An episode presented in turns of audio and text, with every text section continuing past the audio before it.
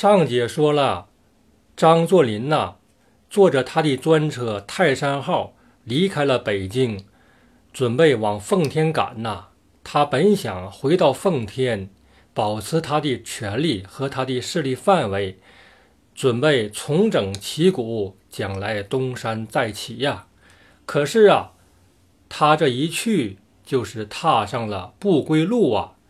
他的生命随着那一声巨响就结束了。那么是谁把张作霖送上了西天？他的名字就叫做河本大作。河本大作呀，他是日本的兵库县人呐。他从小就爱好军事。他的父亲呢，本来很富有，是一个农场主。可是呢，他不愿意子承父业。小学刚毕业，他就私自的进入了大阪的陆军初级学校了，从此开始学习军事了。后来，他进入了日本的陆军士官学校，在学校里面，他表现很好，学习很努力。然后毕业之后呢，他就参军了，他参加了日俄战争了。从日俄战争之后，他又开始进入陆大深造了，进入东京帝国的陆军大学呀。这个学校啊，人才济济呀。他呢，对中国非常感兴趣，他组织了一个大陆会。这个大陆会呢，就是专门研究日本对东亚大陆的政策。所以这个大陆会呀，人员很多，有些骨干。日后成了侵华日军的将官，他们都很厉害。比如说有这个矶谷廉介，矶谷廉介后来在日军占领香港之后，当了日籍的香港总督了。还有这个梅津美治郎，梅津美治郎担任过华北驻屯军的司令官，也长期担任东北的关东军的司令官。还有小野敏四郎，后来的陆军中将等等。河本毕业之后，就来到了中国东北，进入了日军的第四师团司令部当参谋，师团长叫做村冈长太郎。村冈和河本他们的关系挺好，后来村冈升为关东军的司令官，也将河本提到司令部当了高级参谋了。村冈这个人政绩平平，没有什么雄才大略。河本在他身边经常开导他，就说要彻底解决满蒙问题，必须对张作霖采取断然措施啊！这样的话，东北就群龙无首了，关东军可以趁机出动，一举解决满蒙悬案呐！一开始的时候，这个村冈啊非常反对。他愿意执行东方会议那个决定，他认为要服从东京的这个决策。可是慢慢的架不住河本成天这么说呀，他也就默许河本这个想法了，以至于河本后来采取措施，准备招兵买马，这个村岗啊，他都是默许的，都是一路绿灯的。但是作为关东军的最高指挥官。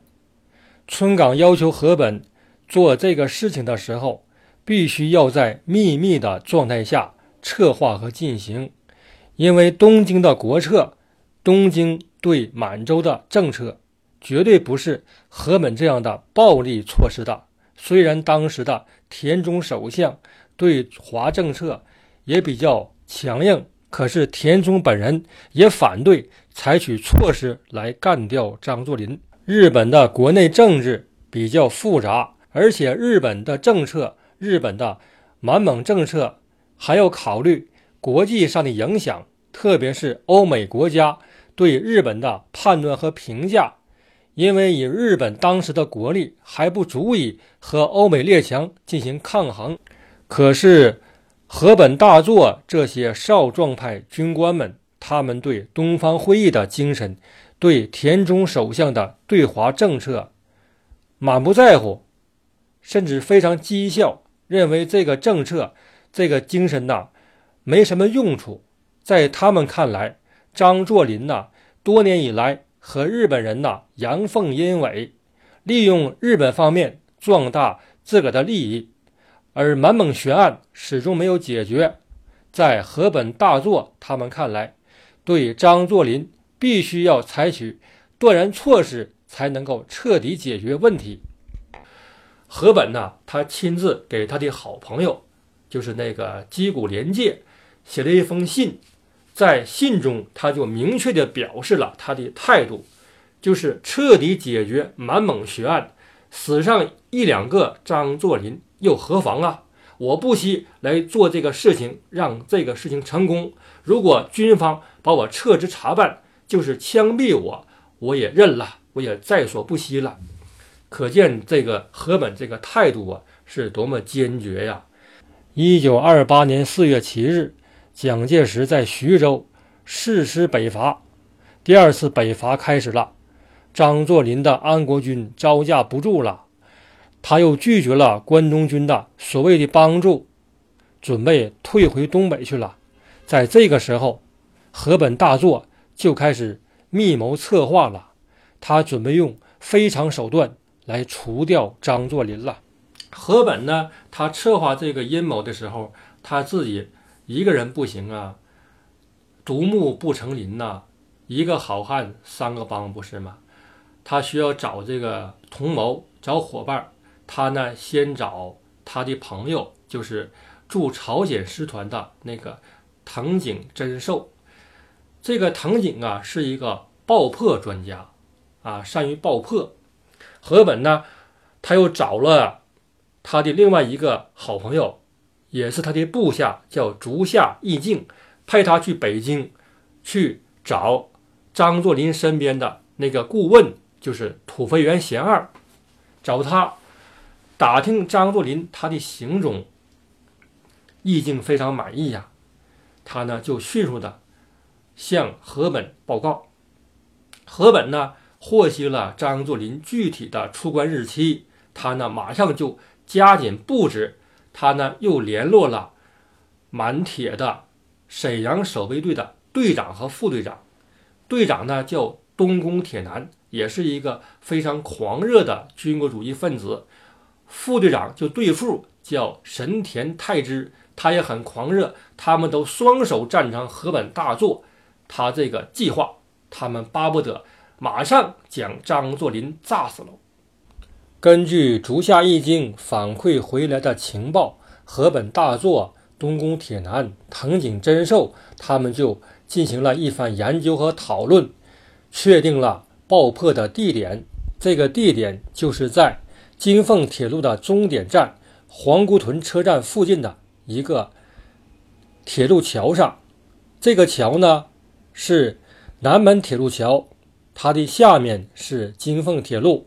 桥上呢是南门铁路，南门铁路呢是南北方向，京凤铁路是东西方向。这个桥呢就是南门铁路和京凤铁路的交叉点。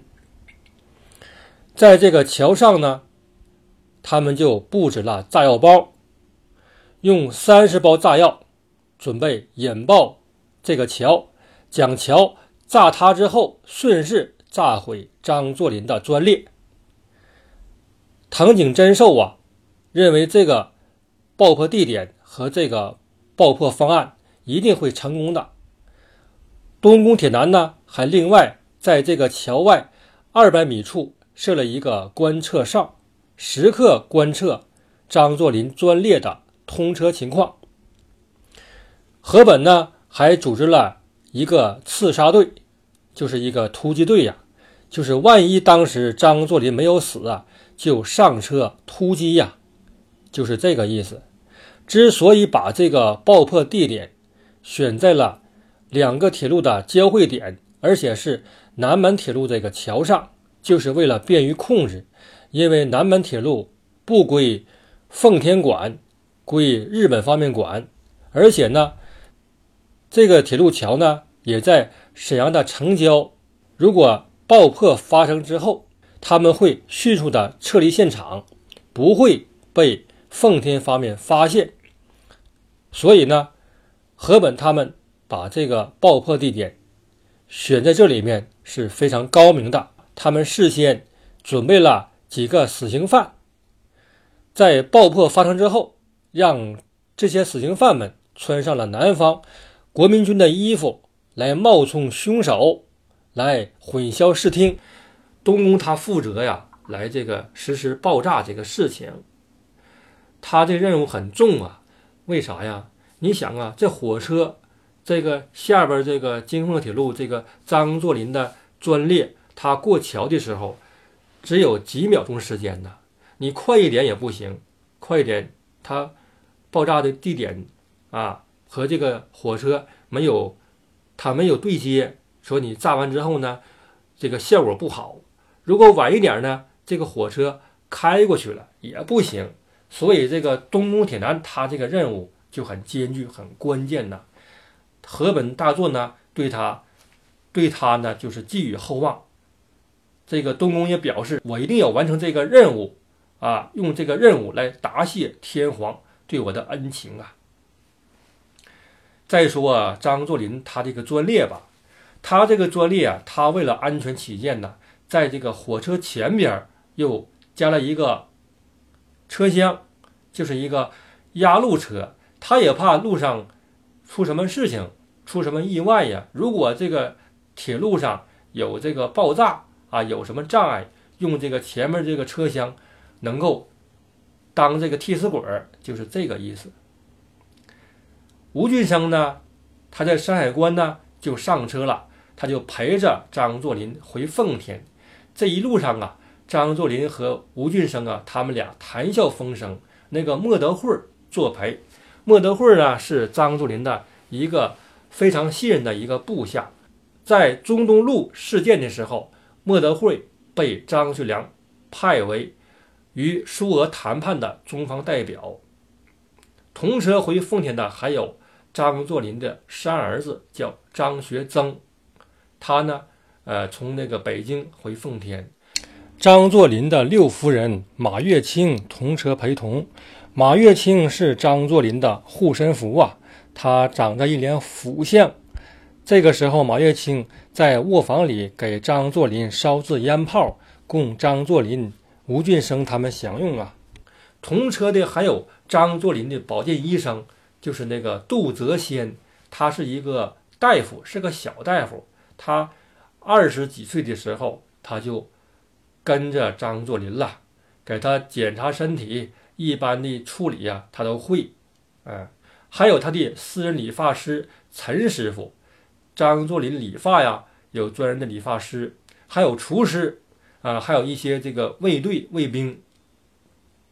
他这个专列呀，据说是慈禧坐过的车啊，叫泰山号，车厢内部啊非常考究，非常豪华。那可以说是金碧辉煌啊，金碧辉煌啊！那个一个大的一个大的这个卧室，还有一个大的客厅，还有一个厨房，哎，就是每一个房间里面都是用这个金黄色的丝绒铺就，窗帘啊、沙发呀、这个桌子全是金黄色的，一看呢有这个皇家气派呀。那慈禧专列能不好吗？对不对？嗯，张作霖、吴俊生、莫德惠他们谈话谈得很尽兴。后来，张作霖又吸了很多大烟泡，困倦了，就回他的卧房休息去了。一九二八年六月四日清晨，列车就快到皇姑屯车站了。当时，东宫啊，用望远镜。发现这个车过来了啊，车过来了，赶快呀，就按这个电钮啊，用这个电流控制这个炸药。一声巨响啊，轰的一声啊，这个桥塌了，桥塌了，很多杂物啊从桥上直接就压上了张作霖这个八十三号车厢了。炸得非常准呐，跟现在的定向爆破一样准确呀！当时把这个八十三号车厢的车厢板儿、车顶棚全炸飞了，车内呀一片狼藉。吴俊生当时就被炸死了，张作霖呢，他这个咽喉被碎片给割破了，也不能说话了，已经是奄奄一息了。马月清，他真是命大，是福星啊，他只是受了轻伤。那个莫德惠啊，他的腿被炸折了。他的儿子张学征啊，很幸运，也是轻伤。那个他的医官那个杜泽先也没什么事儿，他的理发师傅陈师傅也没什么事儿。东宫铁男在实行爆炸之后，带人呢迅速撤离现场，并将那几个穿着南方国民军衣服的死刑犯推向了京凤铁路的路基旁，制造假象。大帅府里边，这个武夫人和张学良的妻子于凤至啊，他们正忙活着，忙活什么呢？忙活迎接张作霖凯旋呐。帅府里面张灯结彩呀，摆酒设宴呐。这个下人们呐都准备好了，门口呢有这个卫兵列队欢迎啊，而且派这个卫队。派派一列卫队，直接到这个沈阳车站去迎接张作霖这个专列。那在沈阳车站上啊，有个小广场，上面是仪仗队和这个军乐队，准备要欢迎他了。可是啊，突然之间，在二八年的六月四日早上五点三十分的时候，迎接张作霖这些人呐。听到一声巨响啊，所以他们就惊讶了，赶快向出事地点跑去呀，开车去，没有车的往南跑，还有骑马去的，全过去了。这一看呢，哎呀，非常惊讶呀，赶快，赶快救人呐，救大帅呀！大伙儿就七手八脚把张作霖呐，还有他的孩子，还有他的夫人呢，全抬上车去了，啊。风驰电掣回到城内，直奔大帅府啊！到了帅府啊，这个张作霖呢，稍微缓过神儿来，然后他这个五夫人呢，还有他的儿媳妇于凤至都围了过来。张作霖浑身是血呀，他不停的喘粗气呀，他没说什么话，就说了一个字：打。就在上午九点半的时候。就咽气儿了，撒手归西了。话分两头啊，再说这个张学良，张学良现在在哪儿呢？在北京呢。他没有和他父亲一块儿回回东北，他和杨雨婷他们，他们这些高级将领，他们要善后啊，要指挥这个几十万东北军出关呐。所以这个事情他得做呀。他这个时候正在北京的中南海。那个潇湘馆里面开军事会议呢，在六月四日上午不到十一点的时候，他的一个卫士就接了一个电话，说快让张学良回沈阳，父亲没了。他的卫士啊，赶快让张学良接电话。张学良放下电话呀，泪水夺眶而出啊，可是。他就告诉他这个卫士，就是接电话这个卫士，说你要保守这个秘密。你要是把我父亲去世这个消息说出去，我要你的脑袋。是少帅放心，我一定保守秘密。然后张学良就回会议室继续开会。张学良在会上强忍悲痛。布置了奉军各个方面军的撤退安排。汤玉麟、张作相将所属部队往热河方向撤退，杨雨婷、于学忠将部队撤往滦州，再经滦州往山海关撤退。张学良命令鲍贵卿的儿子鲍玉麟担任北京的卫戍司令，协助。汪大燮他们的治安维持会维持北京的治安。会议结束之后，当天晚上，张学良和他的卫队坐专车往滦州赶，因为这个时候出现一个情况，就是张宗昌的部下楚玉璞，他要密谋。反水了。张学良就派杨雨婷去处理楚玉璞反水的这个事情。楚玉璞呢，他原来是山东的一个小土匪，他后来投靠了张宗昌，张宗昌成了安国军的副司令，所以楚玉璞也变成了一个军团长。他看到这次张作霖失败了，他就不愿意回东北，他想说服张宗昌回山东单干。杨雨婷来了，杨雨婷劝告张宗昌，可是张宗昌迟疑不定。楚玉璞呢来狠的了，他就和杨雨婷摊牌了。于是杨雨婷征得了蒋介石方面的谅解，在滦州地区排兵布阵。与这个楚玉璞打了起来，经过半个月的厮杀，杨雨婷将楚玉璞的部队消灭了，将残部收编了。所以张学良在六月十七日才坐一辆闷罐火车，化妆带几个卫兵回到了奉天。他从山海关上车之后啊，这一路上啊。有日本宪兵经常上车检查呀，但是没有发现，因为张学良和他的卫兵们都化妆成乞丐了。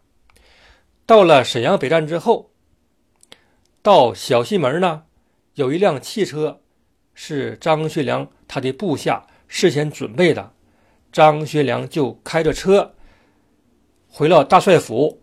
可是啊，在门口的时候，卫兵不让进。因为这个张学良他们几个人呐，一个一个灰头土脸。大帅府里面的这个杜衣官，他出来了，他看见了张学良，一个立正，才把他让进帅府里面。他的夫人一见他的面，就吓得啊的一声。张学良接下来要面对什么局面呢？请听下节。谢谢。